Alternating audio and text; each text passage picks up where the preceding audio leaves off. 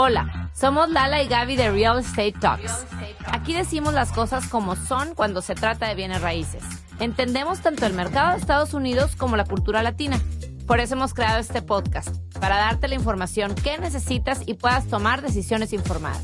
Estamos aquí para derribar los mitos sobre invertir en bienes raíces, ya sea que estás comprando tu primera casa o invirtiendo en propiedades comerciales. We got you covered.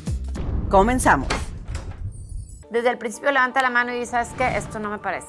Entonces, cuando tú entras a la casa, ya el techo de la cocina ya estaba desplomado por el peso del agua. Es impresionante qué tanto peso tiene el agua. Y ese fue un aprendizaje muy caro. Hola, ¿qué tal? Ya estamos en un episodio más de Real Estate Talks. ¿Cómo andas, Lala? Muy bien, Gaby, muy contenta ya. Estoy en ambiente halloweenesco o de Día de Muertos, como lo quieran ver. ¿Ya tienes tu disfraz preparado? La verdad es que sí, me encanta disfrazarme en Halloween. Creo que lo gozo más que mis hijos. Yo también siempre me disfrazo, ¿eh? O sea, no importa. Mi cumpleaños es en octubre. Ah, y desde niña yo era la que decoraba mi casa y siempre todo afuera yo lo decoraba, ponía un mono ahí falso, este, sin cabeza y siempre le echaba muchas ganas a los disfraces de Halloween, me encanta, me fascinan las fiestas de Halloween, entonces pues muy contenta y el día de hoy vamos a hablar de las spooky stories cuando inviertes en real estate. Sí, porque luego también a veces nada más oímos todo lo bonito, lo flashy, lo sexy de real estate y que, te, y que vas a ganar mucho dinero, pero seamos realistas, hay muchas historias de terror dentro de las historias de... Claro, y como todo negocio tiene sus riesgos y pues ya con la experiencia que tenemos haciendo diferentes tipos de deals y lo que hemos visto con inversionistas, clientes y nosotras mismas, desgraciadamente, tenemos varias historias de miedo que platicarles al respecto. Sí, a ver, les voy a empezar ya a contar con la mía, ¿no? Eh, de una de las que me acuerdo, de los short-term rentals que, que tengo, que está una en, cerca de un lago por aquí por Austin, en Kingsland, hace, fue un par de, veranos, hace un par de veranos, eh, nos habló un tenant, se renta únicamente, bueno, se renta muy fuerte en verano, y en verano tenemos back-to-back rentals, o sea, que se va uno y entra otro, o sea, uno a las 11 de la mañana y entra otro a las 4 de la tarde. Pero es una temporada corta, pero muy tupida. Entonces teníamos un tenant ahí en una de las casas y nos habla como esto de las 7 de la noche. El, hoy, el, aire, el aire acondicionado es la peor llamada que puede recibir. El aire acondicionado no está funcionando.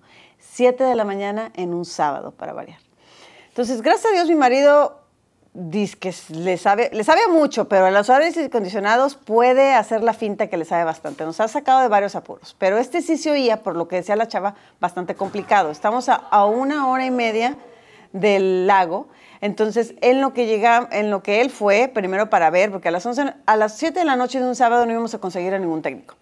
Fue, vio que más o menos pues no se podía y ya en persona tuvo que darle la mala noticia a la gente, ¿no? Y decirle, ¿sabes qué? ¿Qué mes del año era? Era agosto. O sea, el calorón de Texas, peor que el de Monterrey, que el de Chihuahua, no se pueden imaginar. Sí, espantoso. Y aparte, aparte es una casa donde caben tres familias. Entonces, tres familias, tres familias, niños, todo. Entonces, pues mi esposo ahí con la pena, no es algo que es nuestra culpa, ¿sabes? Pero al mismo tiempo es nuestra casa, entonces te sientes responsable de que son sus vacaciones, de que pagaron por sus vacaciones y se las vamos a arruinar. Entonces, él les ayudó a conseguir el hotel para que se fueran las familias al hotel. ¿Y consiguieron hotel en Kingsland? Porque no es como que haya tanta... Se tuvieron que ir hasta Marble Falls, que es, como unos 30 minutos de ahí, ¿no? Entonces, y, obviamente ustedes les pagaron el hotel. Sí, les pagamos el hotel. Les pagamos el hotel eh, y luego también les dimos otra, una rebaja de tarifa. Como es por medio de plataforma, VRBO en Airbnb, es difícil eh, los, regresarles el dinero, pues, porque mm. Airbnb siempre se queda, o VRBO siempre se queda con algo. Entonces hay veces que dices, mejor te pago esto, te doy esto, dependiendo del caso, ¿no? Total, sí el domingo pudimos conseguir a alguien que fuera, a componerlo, lo compuso. ¿Cuánto tiempo se iban a quedar ahí la familia? Hasta el martes. Entonces, hasta eso, pues sí se les arruinaron un par de días que se tuvieron que ir a Marble Falls. Luego yo todavía le mandaba mensajes. Mira, en Marble Falls existen estas atracciones para los niños de tu edad. ¿no? Claro, sí. no te pierdas el pasar y tratando de hacer tiempo porque... Y luego lo difícil de conseguir a un técnico de aire acondicionado en verano en Austin, porque aparte tiene que ir a Kingsland, es una hora y media, entonces sí fue una pesadilla que sufrimos un poco. Ahí la importancia, me quedó muy clara la importancia de tener contactos. a los que obviamente les das trabajo constantemente, como el señor del aire acondicionado, que la verdad en los veranos es seguro que le doy una chamba, o dos, o tres. Aunque a lo mejor no esté fallando, pero pues para tenerlo contento, alguien cerca de tu propiedad de inversión. Exacto, que lo conozcas, que le puedas hablar un, un sábado en la tarde, porque, porque si te esperas una compañía es hasta el lunes a una compañía normal. Entonces, bueno, esas, esas han sido, los Airbnb me han dado varias, pero creo que esas de las con las que más sufrí. Ya. Qué padre, Gabina. Pues digo, qué bueno que se resolvió y ya, ¿no? Y las personas conocieron Marble Falls. Ok. a ver, Lala, tú cuéntame cuál, ha sido una de las que más... Bueno, una, esta es relativamente reciente, este, un flip en San Antonio. Conozco a una persona en, o sea, un fix and flip, los que nos escuchan y no sepan, es comprar una casa que tiene bastante oportunidad, la compras a un precio normalmente off-market, que no está en el MLS. Esta casa se la compramos a un wholesaler, que son los que compran casas baratas que van de puerta en puerta buscando oportunidades, las pagan cash y las venden rápidamente. Ellos tienen un margen, se la venden a inversionistas como yo. Eh, y yo en un evento conocí a una persona, este, pues hicimos empatía, llevamos ya varios meses hablando, una persona que venía de la construcción, que toda su familia se dedicaba a temas de construcción, él vivía en San Antonio, yo estoy en Austin y eh, yo lo que estaba viendo aquí todavía seguía muy caro para que realmente fuera negocio. Yo estaba buscando darle vuelta rápido. Long story short, eh, pues buscando, buscando casas, dimos con esta casa, eh, la compramos. Yo, pues como todo negocio, pues al principio titubeando un poco si será buena, si no será buena. Eh, y esto, bueno, un gran, bueno, al final voy a decir mis aprendizajes, pero bueno, compramos la casa, tenemos un presupuesto de renovación y yo dije, bueno, mi valor, yo obviamente aprobé, está bien la casa, todo, este, y tenemos un, un, acuerdo, ¿no? Este, como él iba a estar ahí, el Boots on the Boots on the Ground, y él era el que iba a coordinar todo, él traía background de construcción y toda su familia era que el del siding, que el del foundation, que el del cemento, este, todos mexicanos como yo, entonces pues padrísimo porque pues nos íbamos a ahorrar muchos gastos según nosotros. Y bueno, la típica que te dicen, pero yo siempre he dicho, no hay nada como hacer las cosas y aprenderlas por ti mismo, nada más mide los riesgos. Este, pues se nos fue el presupuesto de construcción al cielo. O sea, literal, 38% más arriba de lo que era. Claro que yo me di cuenta desde el principio, pero como yo estoy súper enfocada en las propiedades comerciales y en el tema de multifamily, esto yo lo estaba haciendo como un poquito como... Más pasivo, más pasivo. Mucho más pasivo. Fue justo como cuando empezó a cambiar el mercado y estaba haciendo como underwriting de muchas propiedades que no hacían, pensó, no hacían sentido. Entonces, pues como que yo soy muy activa y dije, bueno, voy a hacer esto nada más como que on the side. Y pues puse toda mi fe en esta persona, que pues por eso te asocias con alguien, ¿no? Porque pues cada, quien cumple, cada quien cumple su, su, su parte. Entonces yo empecé a ver como ciertos red flags y diciendo, oye, fulanito, esto no me está latiendo, oye, y el tío todo, y el tío todo, y de repente saqué el porcentaje, yo soy mucho de Excel, y dije, a la madre, el tío se ha llevado tanto porcentaje, y entonces ya empieza a pensar mal, y dije, no, pues esta persona me está viendo la cara. Entonces, bueno, yo me preparé para todo. Y te fuiste hasta la pared enfrente con la, con la historia, ¿no? Ah, Seguro. yo hablé con abogados, con todo.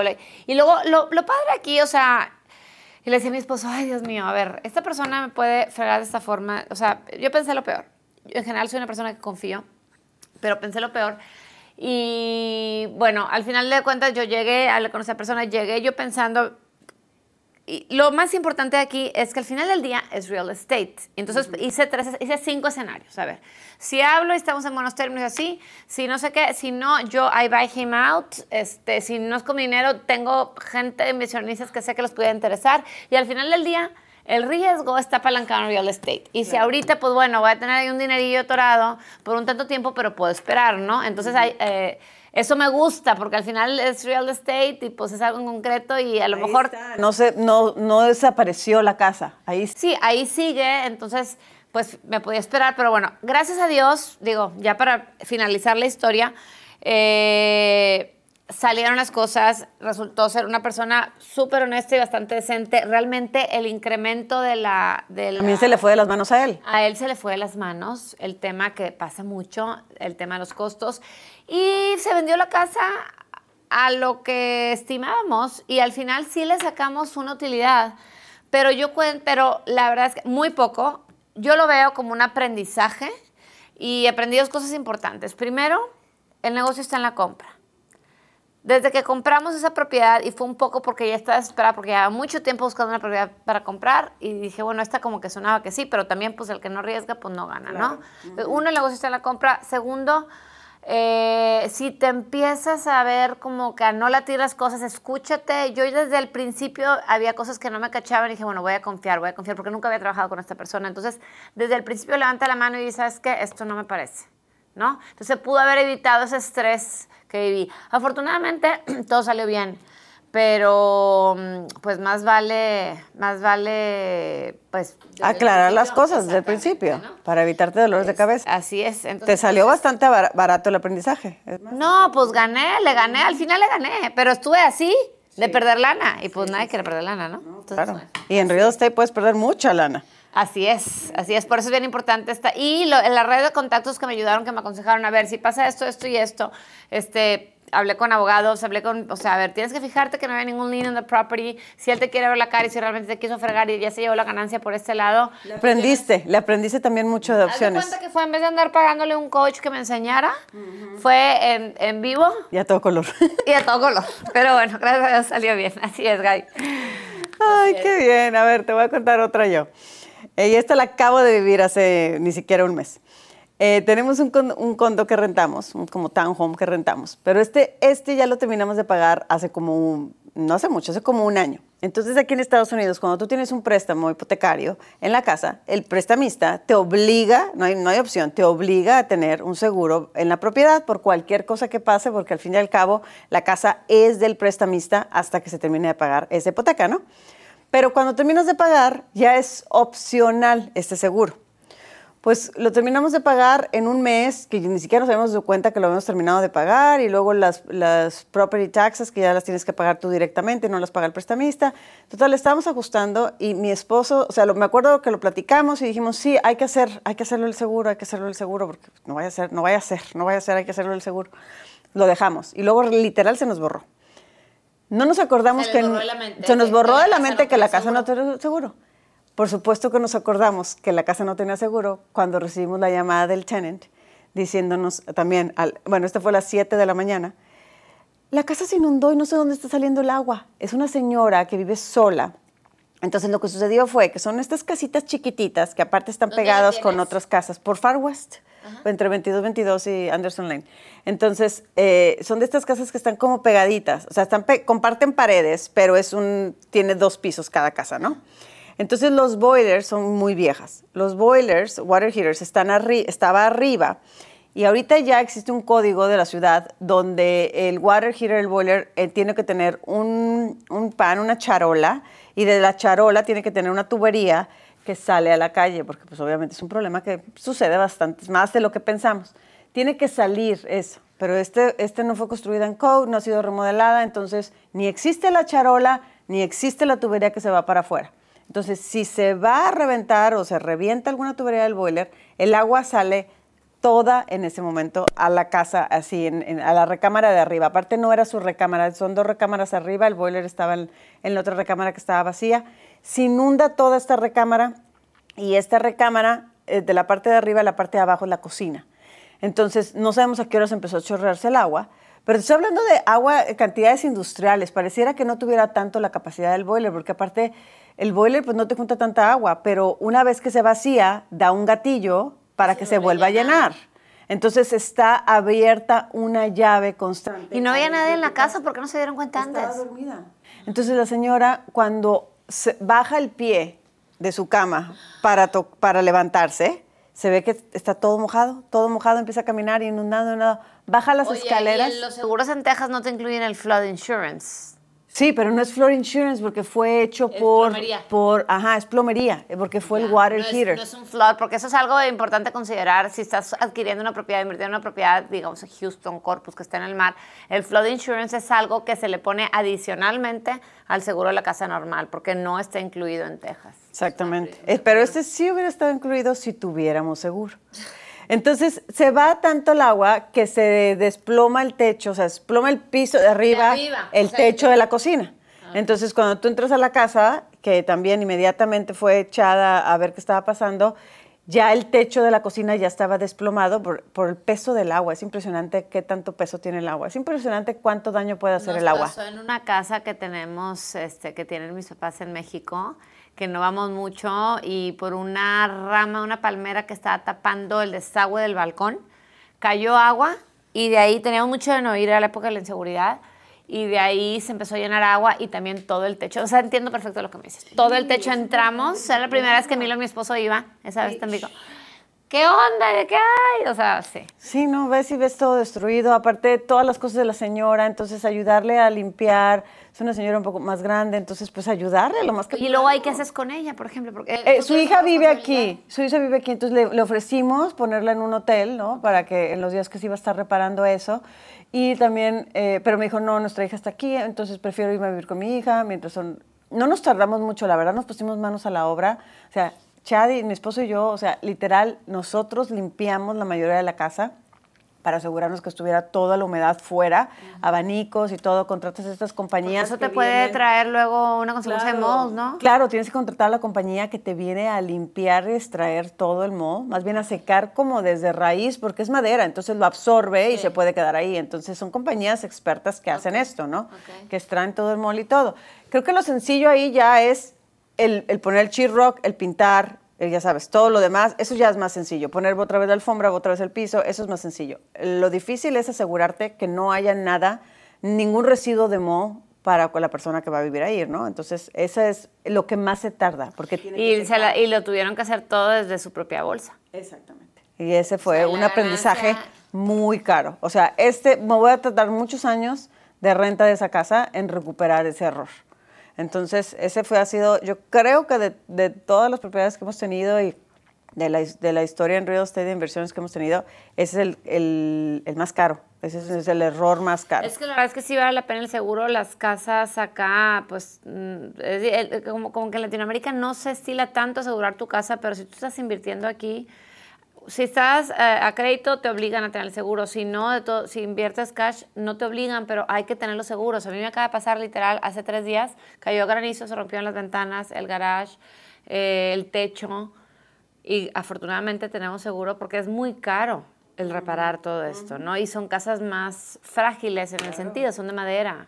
Entonces... No, y los procesos están bien establecidos, o sea, los sistemas. Me ha pasado con otras casas, de agua, de drenaje, de todo. Entonces, tú hablas al claim, entra esta, gente, entra la otra persona, o sea, como que están bien los sistemas de un claim, están bien, digo, no, a veces no son tan rápidos como quisiéramos, porque a veces los las este, crisis pasan al mismo tiempo, como estas tormentas de granizo o tormentas de hielo, entonces están saturados los seguros, pero importantísimo tener seguro en tu propiedad en la que vives y tener, en la, sobre todo en las inversiones, ¿no? Porque aparte estás involucrando la vida de otros que están ahí, que vas a tener que asegurarte que tengan donde vivir. Que tenemos pendiente la grabación del episodio de seguros, porque es todo un tema, pero bueno. Oye, bueno, por último te voy a platicar otra historia del terror en el ámbito en el que me muevo más, que es en el ámbito de multifamily. Este, no es mi historia, afortunadamente, eh, pero justo aquí en Austin, hace en el boom que tuvo real estate estos tres años, se nos invitó a participar en, en una, como general partners, en un, en, en un syndication, en multi, multifamily, todo se veía hermoso, precioso. Yo conocía bien, conozco bien a uno de los dueños, de los principales que estaban poniendo el deal, juntando el deal together. Y el otro, que era el operador, el que sabía más, este, pues tenía muy buena reputación y todo de operar. Recuerden que el multifamiliar aquí lo que se trata es de forzar la apreciación del inmueble, renovar los departamentos para subirles el valor y luego venderlos. Pero oh, sorpresa, estamos hablando de 158 unidades en Mueller, es un área muy buena que por cierto no había ido el otro día. Es divina. Está precioso, está precioso, lo que pasa es que está acá como en norte. En el este de En el este, eh, y bueno, total aquí, pues obviamente yo afortunadamente decidimos no entrarle sobre todo porque uno de las personas que conocíamos no traía mucha experiencia. ¿Y qué es lo que pasa? Se pelean los dos, los dos eh, dueños principales. Los dueños principales y se sale del deal el que trae la experiencia. Y fue en la época en la que compraron muy caros los departamentos. A eso aunado a que la, el property manager, o sea, la compañía que contrataron para hacer el property management salió pésima, fatal, y eso es clave porque son los que están haciendo y están ejecutando el plan y están encargándose de promover el inmueble, de hacerle marketing y todo fatal. Entonces digo, no es una historia del terror personal, bendito Dios, pero sí estoy muy de cerca. De hecho, eh, mi amigo de Houston que conoces, con los que cenamos el otro día, está invertido ahí. ¿Te acuerdas? Ya, y la, es la propiedad de la que hablamos. Y pues hay una alta probabilidad de que los inversionistas pues no le vayan a ver la vuelta a su dinero. Todavía no está perdido, no sabemos, ya les platicaré después, pero están como on the line. O sea, por dos cosas principalmente. Uno, bueno, son tres. Uno, la falta de experiencia del equipo que lo hacía. Este, dos, la manera en la que compraron, que fue una compra con un crédito variable Ahorita sí le compraron un interest rate cap, pero está hasta arriba, entonces les está costando el tener eh, los pagos. Creo que son esas dos cosas, porque la falta de operación hace que no ejecutes el plan, entonces no le puedes elevar el valor al inmueble. Y segundo, el pues las condiciones del mercado que se dieron, ¿no? Entonces, pues vamos a ver cómo termina esta historia. Todavía no, ahorita están... No vaya tan mal, la verdad. Ojalá que no, porque a nadie le gusta perder dinero, ¿no? Sí, pues esas son las lecciones que, que nos dan, que historias del terror, pero la verdad que las contamos aquí para que pues para ayudar a otros que están pasando por lo mismo o que están pensando. Así hemos aprendido también tú y yo, Lala, escuchando a otros, historias de otros. Y lo importante aquí en Ruido Stay es educarnos, constantemente educarnos y ver qué está sucediendo en el mercado, ver cómo está cambiando, ver todas esas banderas rojas de acuerdo a la propiedad que quieres comprar y evitar estos errores que nos pueden salir muy caros. Así es. Muchas gracias por escucharnos. Yo soy Gaby Proctor. Y yo soy Lala Elizondo. Y esto fue Real Estate Talks.